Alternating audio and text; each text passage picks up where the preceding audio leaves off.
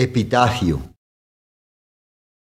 Abrevió de una buena pedrada la vida abyecta de Felipe Sermoise, mal clérigo y peor amigo.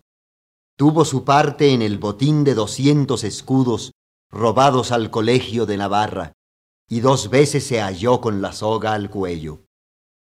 Pero dos veces descendió para salvarlo en el oscuro calabozo la gracia de nuestro buen rey Carlos. Rogad a Dios por él. Nació en un tiempo malo, cuando el hambre y la peste devastaban la ciudad de París, cuando el resplandor de la hoguera de Juana de Arco alumbraba rostros aterrorizados, y cuando el argó de los bajos fondos se trufaba con palabras inglesas.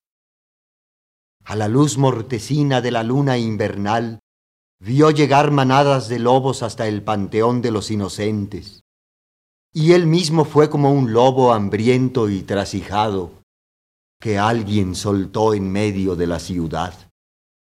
Y robó el pan cuando tuvo hambre, y pescó los peces ya fritos en las sartenes de las vendedoras nació en un tiempo malo. Tropeles de niños hambrientos vagaban pidiendo el pan por las calles.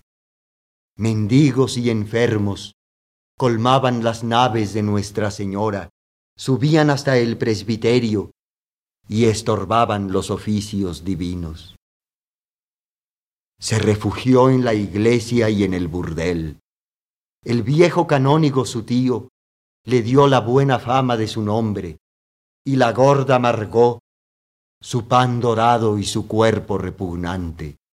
Cantó las desdichas de la vieja Elmiera y los desdenes de Catalina.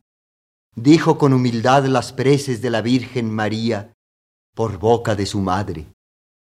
En un tapiz desvanecido, las hermosas de otro tiempo pasaron en cortejo por sus versos seguidas del estribillo sumiso y melancólico.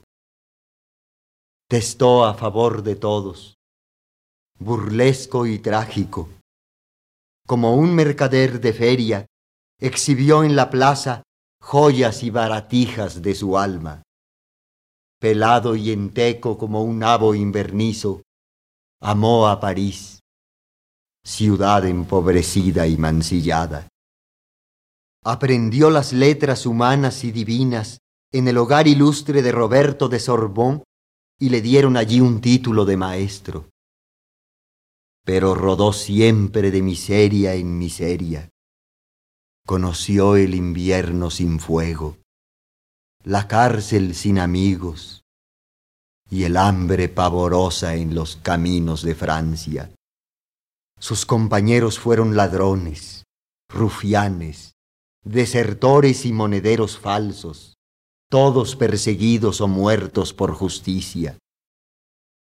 Vivió en un tiempo malo. Desapareció en el misterio a los treinta años de su edad.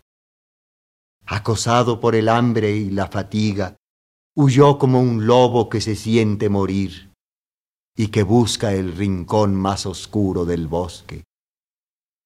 Rogad a Dios por él.